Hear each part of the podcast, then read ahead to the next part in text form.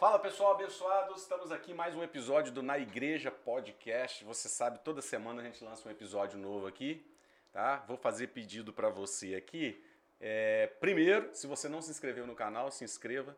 Tá aí a, a, a, é só clicar e se inscrever. Segundo, acione o sininho para que você receba uma notificação todas as vezes que tiver um episódio novo. E você sabe, a cada semana eu estou recebendo aqui gente muito abençoada, que sempre acrescenta, sempre trazendo um assunto legal, interessante, descontraído. E hoje, com muito carinho, estou recebendo aqui meu amigo de alguns anos já, né, que esteve pregando aqui na nossa igreja na conferência, pastor Cláudio Duarte. Bem-vindo, pastor Cláudio. Obrigado, é um prazer muito grande estar, pastor Cristian, é uma felicidade muito grande poder participar com vocês. É, o pastor Cláudio, você sabe, é um fenômeno aí nas redes sociais e para falar para a família, já tem muitos anos já que ele está é, que ele trabalha com famílias e tem um, um, jeito muito peculiar de ministrar. E eu queria conversar um pouquinho com o pastor Cláudio aqui sobre algumas questões é, que eu queria que você me ajudasse respondendo. Primeiro, você tem um jeito é, extrovertido de pregar, as pessoas riem muito nas suas mensagens e tudo. Minha pergunta é o seguinte, porque isso não é um modelo padrão né, dos pregadores no geral. Minha pergunta é, quando o senhor começou? Agora não, o senhor já ganhou uma, uma notoriedade, as pessoas já conhecem, já respeitam. Mas no início, você enfrentou alguma resistência? Muito, até hoje eu ainda enfrento. É lógico que no nível bem menor por causa dos resultados. Né? Duas coisas eu acho que era questionável quando é, eu acabei aparecendo ministrando desse jeito. Primeiro, é que as pessoas esperavam que eu tivesse logo, logo envolvido no escândalo, porque o cara não podia ser crente de verdade tão bem humorado como okay, eu era. Okay. Então eles esperavam que já já eu ia estar envolvido em alguma coisa que ia jogar meu meu ministério por terra. Porque certo? parecia que você estava levando na brincadeira. Parecia que eu estava levando na brincadeira. E é, segundo, eu tinha que entender que eu estava quebrando um modelo certo? Um modelo que era um modelo bem estabelecido. E aí Você tentou ir pelo deu outro estilo? Sim, é lógico, é lógico que eu tentei, eu comecei tentando. Teve conflito? Tive, porque o que acontece, eu trabalhava com jovens e era por causa disso, o humor surgiu dentro de um galinheiro. Entendeu? Eu fui dar aula na escola bíblica e a classe aumentou. E a igreja não tinha estrutura para construir, não tinha grana. Ela comprou um terreno grande que a única coisa que tinha dentro desse terreno era um galinheiro velho, que ele tinha três paredes de alvenaria e uma de tela. Então eu tinha, eu não tinha é, controle sobre o lado de fora, porque tinha uma parede de tela, então eles ficavam olhando para fora. E aí eu comecei a usar o humor para prendê-los. E foi aí que o humor começou a aparecer na classe da escola, depois no altar da igreja e aí sim, depois que virou um Teve ministério. uma hora que você entendeu, falou, não, é aqui mesmo, Deus sim, quer me é, usar aí assim. A crítica, é, aí a crítica já não fazia mais tanta... Fazia sentido, porque eu não tinha ninguém para copiar. Então eu errei muito, brincando fora de hora, falei muita besteira, certo? Então, muitas vezes eu recebi críticas bem pertinentes. Mas depois eu ajustei a rota aí, e aí... Agora, uma pergunta. é, é, as as pessoas sempre te veem alegre, o seu jeito de comunicar e tudo. Já teve momentos em que o senhor ministrou a sua palavra, tocou pessoas. Porque o que a gente percebe é o seguinte: da mesma forma que a pessoa ri, ela chora. Tá certo? Já teve algum momento, terminar o culto e as pessoas estão bem e o senhor saiu com algum conflito, estava enfrentando algum tipo de crise ter feito as pessoas sorrir, a pessoa chega a ser liberta né, nos cultos. A pessoa sorri, ela recebe uma libertação. E o senhor sai e de repente numa crise você está enfrentando, o senhor está triste, um... já aconteceu isso? Muitas vezes, por exemplo, eu já saí brigado de casa para ir pregar, certo? Então deixei um conflito sério em casa que eu não consegui resolver e eu tinha que ir. Chegava lá, eu fazia tudo o que tinha que fazer, mas voltava para casa para lidar com o problema que eu deixei. Ele estava me aguardando. Então eu já fui em eventos onde as pessoas riram muito e eu voltei chorando. Uau. Certo? E aí eu entendi que o, uh, o ministério era maior do que eu. Então eu não podia me dar o luxo de usar o púlpito para fazer um desabafo. Eu ia cumprir a minha missão e voltava para casa para lidar com as responsabilidades. Mas aconteceu muitas vezes. Homens de Deus, então, não são super-homens, como muitas vezes as pessoas pensam. Olha o pastor Cláudio Duarte assim, eu falei assim, o pastor Cláudio Duarte não deve ter problema, não deve ter, não deve passar por nenhum tipo de dificuldade, até pelo jeito que ele prega. Mas isso foi um dos motivos que eu me destaquei. O cara que tinha coragem de subir no púlpito e falar uhum. das besteiras que fazia com a mulher, as uhum. besteiras que a mulher dele fazia, uhum. o que uhum. dava certo e o que não dava, certo? O que pintava-se até então é o casamento perfeito do pastor. Aí eu trago um casamento que não é perfeito, que é bem parecido de que todo mundo está me ouvindo. Tá. Quando eu digo que nunca pensei em divórcio, mas já pensei em assassinato. Quando uhum. eu comecei a brincar dessas formas. As pessoas se identificaram. Falar das notas ruins dos meus filhos, de como eles faziam bagunça, das vezes que, certo, a minha mulher gritou comigo, ou que nós pensamos é, em divórcio. Então eu emparelhei muito a vida do pastor com a vida da, da ovelha. Tá. E aí os camaradas começaram a gostar uhum. de, de, de, entender que nós tínhamos um, um, um, relacionamento assim bem parecido com o que o dele. Houve uma identificação. É, é, essa questão da liderança mais relacional, né, a liderança mais próxima do povo, você acha que isso vem acontecendo de uns anos para cá? Porque antigamente, né, a, o pastor era uma figura mais distante. Né, as pessoas olhavam assim, né, uma figura muito distante. Só que eu acho que isso vem sendo quebrado, né? Nesse tempo que nós estamos vivendo agora, que essa, essa questão né, do pastor falar também que ele tem problema no casamento, de que ele precisa de oração, né? Que também fica doente, essa liderança mais relacional. Você acha que é algo que vem sendo quebrado? Sim, precisa ser relacional de uma forma equilibrada, ok? É, o, o, distanciamento entre o membro e o pastor no convívio, uhum. ele precisa existir, ah. certo? Porque muitas vezes se estabelece um nível de amizade e às vezes parece que quem é amigo do pastor pode cometer algumas falhas por essa proximidade. Perfeito. Então eu não vejo isso. É, Como saudável. Não, é, eu vejo saudável o pastor é, se aproximar da, da realidade do membro. Ah. Mas evitar um contato muito íntimo, uhum. porque ele costuma prejudicar isso no momento decisivo. Às vezes o pastor pode confundir isso ou o próprio membro também pode confundir. Então tem que acontecer. Mas eu vejo com bons olhos essa humanidade ah, do pastor que, é né, que, que ele não mostrava antes. Uhum. É, Deus deu né, para você uma exposição. É, você chegou em lugares né, onde não é todo mundo que chega, programas de televisão, você ganhou a admiração de muita gente, muita gente te, te ouve, então Deus permitiu essa exposição. Às vezes a gente usa a palavra sucesso, né, mas nem sabe se essa é a palavra, né? Porque pode parecer que quem não tem isso não tem sucesso. E Deus não mede assim. Mas a exposição que Deus te permitiu, até pelo que Deus tem para sua vida, o chamado, enfim. Como é que você lida com isso? Como é que você consegue manter é, o Cláudio Duarte de antigamente, na mesma simplicidade que eu sei que você mora até na mesma cidade e tal, pastoreia na cidade, né, que você é, pertencia antes. E como é, que você, como é que você equilibra isso? Como é que você vê isso? Como é que você lida com essa situação? Bom, uma das coisas que que me ajudou muito foi continuar morando onde eu estou. Tem gente na igreja que eu sou pastor que me chama de Claudinho, que a palavra pastor não cabe nos lábios dela porque ele estudou comigo, ele jogou bola comigo, entendeu? Ele cresceu comigo. Às vezes eu estou tomando um café, o carro do cara morreu e não pega. E ele grita lá da rua: Claudinho! E eu deixo minha xícara, o meu copinho de café, atravessa a rua e vou empurrar o carro do cara. Entende? Então, me ajuda bastante. Outra coisa é porque eu aprendi que grande parte das pessoas que a gente encontra no caminho, elas não gostam de nós, elas só gostam daquilo que nós estamos fazendo no momento. Certo?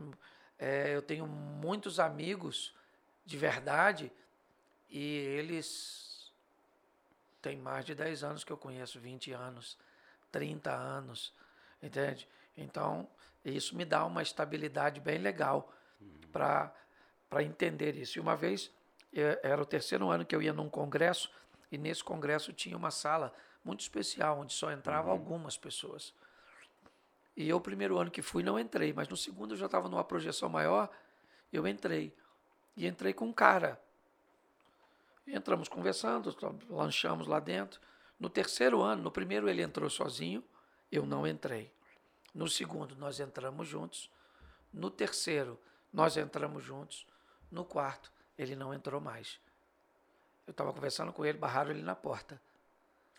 E eu achei que queriam resolver alguma coisa com ele, mas bloquearam a entrada dele. E quando eu estava lá dentro, o Espírito Santo falou comigo: não estranha, porque um dia também você não vai entrar. Uau. O tempo passa, passou para ele, porque as pessoas valorizam o momento que você está vivendo. Uau. Então eu sempre fui muito realista no que diz respeito a isso. Então eu não me encanto com essas coisas. Isso me ajuda muito, porque é, se eu não espero, né, na hora, a hora que vier, eu acho que isso não vai me doer. Mas você acha que a falta da administração disso para algumas pessoas foi muito prejudicial, que a pessoa não soube lidar né, com essa exposição? Não é todo mundo que sabe. Claro. Sabe até porque o sucesso ele é perigoso, né? A pessoa pode transformar uma pessoa. Por isso que eu estou perguntando que você conseguiu manter isso de uma é, forma. Eu já fui, eu fui num evento há um tempo atrás onde tinha uma cantora que já viveu momentos extraordinários, certo? E quando eu cheguei no local, o contratante, eu estava no mesmo evento. E aí ele falou perto de mim assim: pô, será que ela não, não entende que hoje ela não é mais quem era antes? Está querendo as mesmas exigências, as mesmas coisas. Entendeu? Uau. Então eu vi que aquela pessoa. Isso é doído. Né, aquela pessoa não disse. Ele não disse isso para a cantora, uhum. certo? Mas ele demonstrou que ela tinha dificuldade de entender que não era mais o momento. Uhum. Ok? É como você olhar, por exemplo, há um tempo atrás eu vi é, é, é, o Fábio Júnior indo num show uhum. onde era o valor era altíssimo. E esses dias eu vi um show dele anunciado a 25 reais o ingresso no local. Então o cara tem que ter muita maturidade para administrar as duas coisas, né? Exatamente. Tanto quando está lá em cima no sucesso, né, na exposição e eventualmente quando esse momento passar. É mais ou menos aquilo que, que eu falei hoje no, na, na pregação, na hora de você ter o governo de dia e de noite, uhum. certo? É aprender a governar no momento bom e no momento ruim. Já viveu alguma situação assim inusitada, um negócio até por causa da sua exposição? Você está em algum lugar, ser reconhecido? É, eu vi uma história uma vez que o, o, você entrou no avião, o, o, o comandante, né, mencionou seu nome, depois chamou para tirar uma foto. Você já viveu algum momento assim, falou assim, rapaz, o que, que é isso, né? Que loucura. Momento inusitado ou até engraçado por causa dessa sua exposição? É, eu eu estava almoçando com minha esposa quando minha boca ficou, minha língua ficou dormente, meu braço esquerdo ficou dormente e, e eu achei que eu estava infartando. E minha mulher estava começando a dirigir e aí eu chamei o proprietário do, do, do restaurante, falei, cara, eu estou infartando, me leva para o hospital, não quero pedir minha esposa que ela vai ficar nervosa. Aí ele disse, então deixa seu carro e vamos embora. Aí fomos pro... Cheguei lá, me levaram para a recepção, aí eu fiz a ficha, botaram uma pulseirinha aqui no meu braço e eu tô lá esperando. Uhum. O homem é forte, né? Forte, eu já estava achando que ia morrer. E aí mandaram eu entrar numa sala, eu entrei numa sala, lá no consultório, o cara tá de cabeça baixa, eu acho que terminando o prontuário anterior do paciente, quando de repente ele levantou a cabeça, me olhou, aí pegou o telefone assim, ó, e falou assim, vem ver quem tá aqui. Demorou uns 3, 4 minutos, começou a entrar a enfermeira, um lugarzinho pequenininho. E ela disse, pastor, nossa, eu gosto demais do senhor. Eu falei, pelo amor de Deus, eu estou infartando, eu estou morrendo. O senhor é engraçado demais. Eu falei, não, não estou brincando, eu estou morrendo aqui. Aí o médico falou para mim assim, oh, fica tranquilo, pastor, o senhor tem promessa. O senhor moral, moral da história, o cara não me atendeu. Rapaz do céu. Eu saí mesmo, tive que melhorar para melhorar. Acho que eu estava tendo uma crise de ansiedade, devia ser alguma coisa. Mas eu já vivi, passei mal na rua. E aí tive que ir até aquele postinho de que uhum. você sinaliza para uma viatura vir até você. Uhum. E aí o cara veio, tirou foto comigo antes de medir pressão, antes de fazer. Nossa, eu aproveitar então, já vivi, tá... já vivi algumas coisinhas bem legais. Assim. É muita história para contar, é, né? É. Casamento e família, lógico, é o seu carro-chefe de mensagens, você lida muito com isso, né? É, tá achando que tá mais difícil hoje manter um casamento que antigamente? Parece que os casamentos antigamente duravam mais, ou, ou eu tô só tô delirando? Não, duravam mais, mas durava muito tempo com, a, com uma, um sacrifício de um deles. Entendeu? Durava assim, muito mais tempo. Mas sempre alguém tinha que se sacrificar para que o casamento durasse. Uhum. Entende? Eu vejo hoje é, pessoas muito mais felizes no casamento, mesmo ah. que consiga a felicidade por um período curto, porque não tem a resistência, uhum. certo? Eu acho que as pessoas antes eram resistentes demais. Tá, e eram capazes... suportar o problema, ficava ali e hoje sofria. Não... Exatamente. E hoje elas não resistem nada. Elas só vivem o tempo bom. Ficou ruim, eu descarto e jogo fora. Mas ainda assim, Hoje se tem mais felicidade no casamento. Hoje também tem mais recurso, tem mais, mais ensinamento, mais instrução. Exato. Os assuntos podem ser falados com mais liberdade. Isso né? aí. Só que o período de, de ficar casado diminuiu. Por causa dessa fragilidade das pessoas.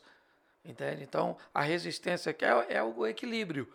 A resistência era tão grande lá, certo? Que um se mutilava para que os filhos fossem criados, para que a igreja não fosse envergonhada, para que a família não fosse. Entendeu? E hoje as pessoas não suportam nada, envergonha tudo e está tudo jóia, porque a vergonha vai durar mesmo até o próximo escândalo maior acontecer. Mas a nível de ser feliz, as pessoas são mais felizes hoje do que eram antes. É, lógico que existem muitos, não dá para elencar tudo aqui. Um dois conselhos que você acha assim que esse aqui é muito importante para manter um casamento.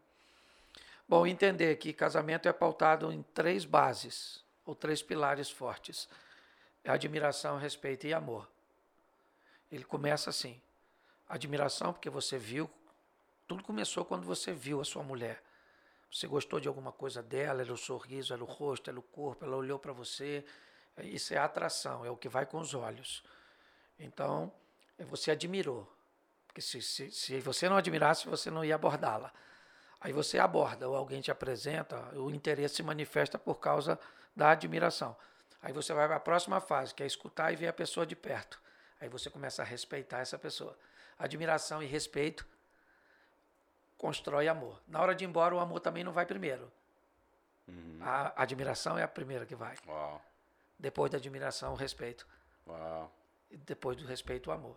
Então, Uau. quem está nos ouvindo, se descobriu que não admira mais, mas ainda respeita, Ok. entendeu? Não termina o casamento. Uhum. Procure Resgate da o admiração. resgate da admiração. Porque Uau. ela, ela é a primeira que vai. Não, a Uau. gente não admira mais, Uau. acabou. Não sinto mais nada de admiração. Certo? Aí quando isso vai embora, o próximo aí é o respeito. Aí você já grita, já fala o que não quer, já não respeita mais, fica pejorativo.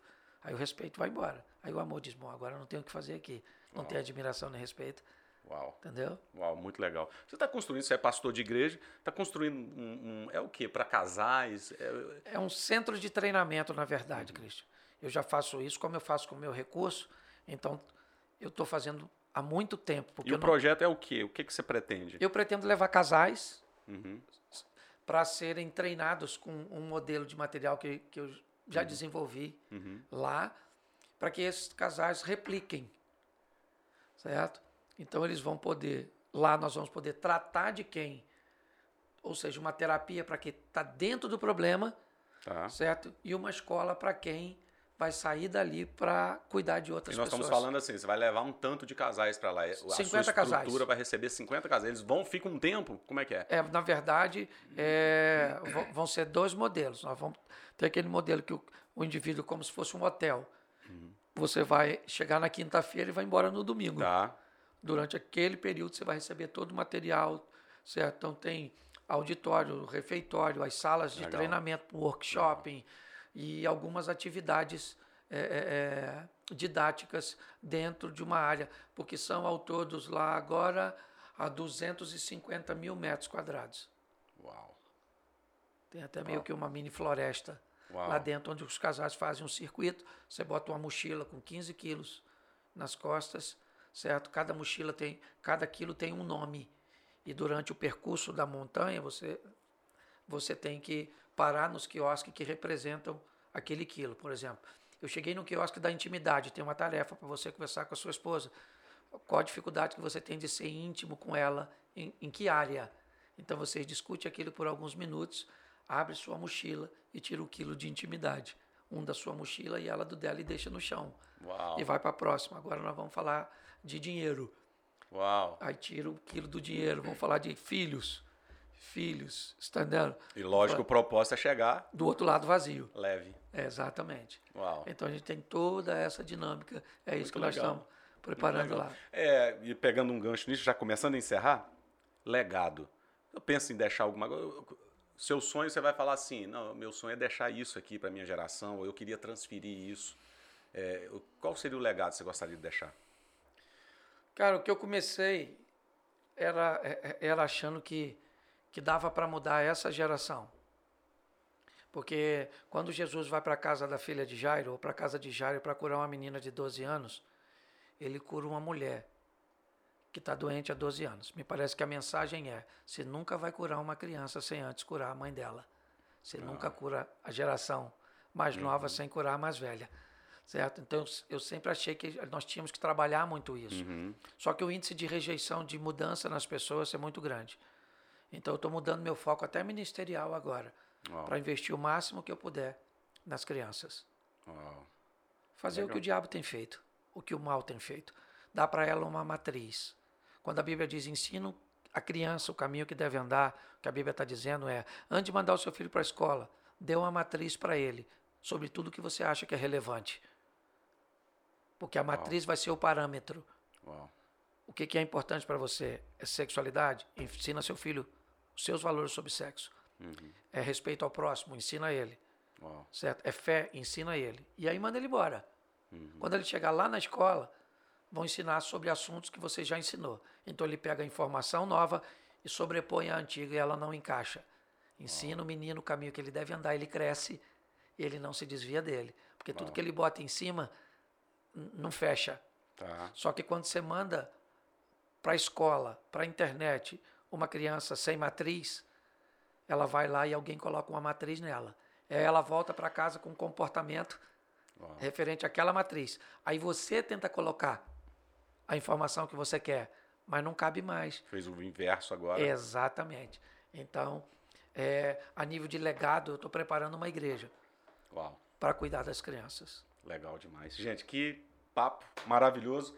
Apenas nós estamos chegando ao fim, tá? Mas eu queria fazer aqui uma aquela resposta rapidinha, Pastor Cláudio. É pessoa ou pessoas que te marcaram, que deixaram uma influência na sua vida? Meu tio Domiciano, influência de um pai que me faltou, um macho que eu pude copiar para ser homem, certo? Foi alguém que me marcou muito da minha família. O único camarada que eu tenho desejo de, se puder um dia, encontrar com ele de novo no céu, se chama Domiciano. Uau. Certo? Ele me marcou muito. Eu posso dizer que eu tive, assim, um, eu tenho um, um apreço muito grande é, pelo seu pastor, pelo Malafaia. É um cara que, a nível de, de religiosidade, religião, uhum. de ensinamento, né? ele me marcou muito, uhum. muito. Né? Eu aprendi muita coisa. Eu não sei se eu aprendi com ele, né? com os ensinamentos dele. Eu acho que eu aprendi mais ao lado dele, tá. com a estrutura que ele montou para que eu pudesse aprender, não apenas eu, uhum. certo? Com as escolas, com a, uhum. certo? Com as oportunidades. É... Marido, cara, é... eu não tive um marido assim que eu pudesse me espelhar sabe, perto de mim. Mas aí eu aprendi biblicamente quando Ezequias, o pai dele é muito ruim, e o texto diz que ele fez tudo o que fizera seu pai Davi. Hum. Então ele foi e pegou um exemplo positivo, ah. já que ele não tinha um perto dele. Uhum. E como marido, cara, eu peguei o José, o marido da Maria na Bíblia. Uhum. Para mim ele foi um cara que, que eu, eu quase já vi esse cara perto de mim quando eu estava estudando, uhum. sabe, pela, pela grandeza. O, único cara que teve o privilégio de ver o Filho de Deus lhe chamar de pai. Uau. Certo? Uau. Então, para mim, a referência de Mário, que eu trabalho com família, uhum. né, o cara chamado para treinar o.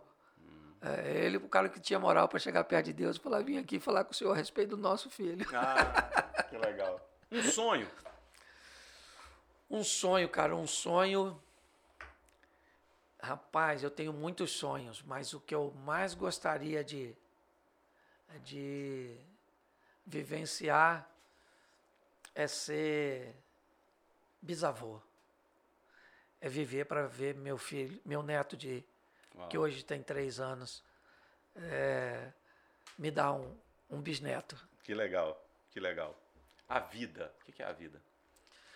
A vida é, é uma escola. Ela é uma escola que todas as vezes que você passa de ano, você vai para um nível mais difícil. Então você sempre tem que estar tá estudando. A vida nos ensina a lidar com sustentabilidade, aprender a construir coisas Então ela é uma escola. Ou você aprende, ou você aprende. Por último, seu desejo para o Brasil? Meu desejo para o Brasil é um Brasil melhor para todos. É um Brasil que atenda às demandas do pobre, do rico, do hétero, do homo, do branco, do negro, certo? É, que possa ver pessoas vivendo em, em classes sociais diferentes, porque a sociedade só funciona porque tem classes sociais diferentes, uhum. mas que um rico não precisa andar num carro importado de vidro fechado e blindado porque tem medo de alguém. Uhum. Que possa. Então, um Brasil melhor para todos. Eu, eu não sou a favor de um homem. Né? Hoje a gente fala, ah, você é bolsonarista. Não. Eu sou a favor de um Brasil melhor. Eu não quero comunismo uhum. e eu não quero socialismo. Uhum.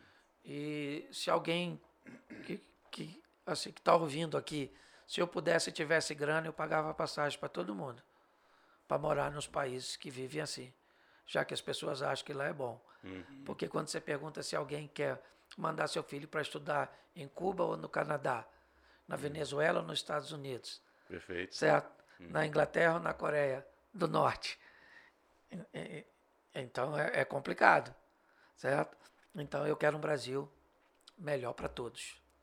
Benção demais, gente. Olha aí. Obrigado, meu amigo pastor Cláudio Duarte. Eu que agradeço. Tá? Muito legal. Deus abençoe. Olha, que papo maravilhoso eu tive aqui com o pastor Cláudio. Por favor, se você não se inscreveu, se inscreva no nosso canal. Acione o sininho para você receber a notificação. E compartilhe o link dessa conversa com o maior número de pessoas que você puder. Manda aí nos grupos da sua família, dos amigos.